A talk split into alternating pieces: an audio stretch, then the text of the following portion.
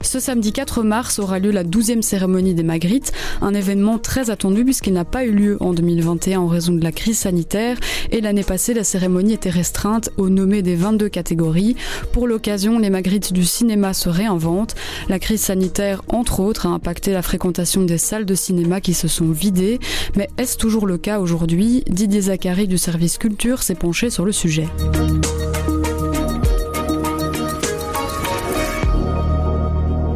Bonjour Didier. Bonjour. Alors, euh, quel constat fait-on de la fréquentation des salles de cinéma belges aujourd'hui? Est-ce qu'on vit une reprise des sorties cinéma? Alors, la reprise a été lente, mais elle est là. 2022 était une année un peu compliquée. On voit une baisse de fréquentation de 30% par rapport à 2019, qui est une année référence. Euh, il y a eu des mesures sanitaires jusqu'à mars, donc le CST, le masque, etc. En général, l'hiver, c'est quand même une grosse période pour le cinéma. Donc là, ça a été un peu mis à mal.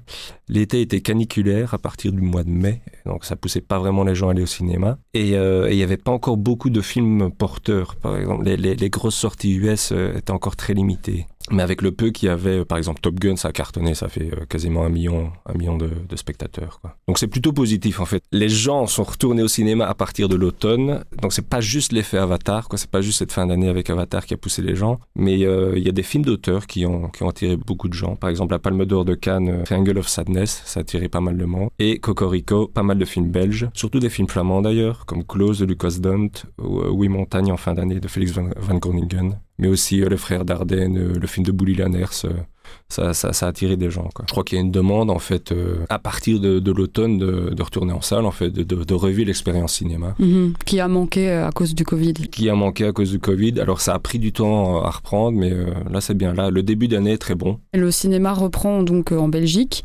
Est-ce qu'on fait le même constat, du coup, à l'échelle européenne Oui, alors, la Belgique et la France sont, des pays un peu particuliers, c'est-à-dire qu'on va plus au cinéma en Belgique et en France, en fait. Je pense qu'on est plus attiré aussi par les films d'auteur, peut-être, c'est dans la culture, sans doute.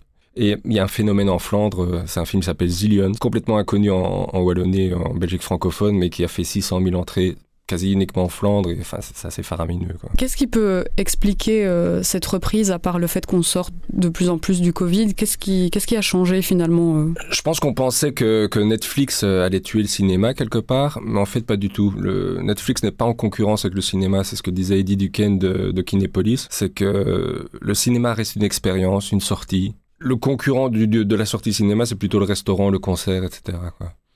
Et donc les gens retournent au cinéma parce parce qu'il y a des films en fait. Le principal c'est s'il y a des films qui font événements genre Avatar, genre Astérix, ça, les gens les gens vont aller au cinéma tout simplement. En fait, la baisse de fréquentation, elle était plus liée au retard de production des films dû au Covid finalement. Probablement. Ouais. La, la, reprise a été lente à cause de ça. Et est-ce qu'il y a un changement euh, d'habitude maintenant qu'on recommence à revenir au cinéma Est-ce qu'il y a de nouvelles attentes? Alors ce qui se dit c'est que les gens sont quand même plus sélectifs donc il y a une demande, mais les gens vont acheter un ticket et pour être sûr d'avoir une belle expérience, donc c'est-à-dire des films porteurs euh, qui sont nominés aux Oscars, il y a eu des bonnes critiques ou, euh, ou des films événements comme Avatar. Merci Didier.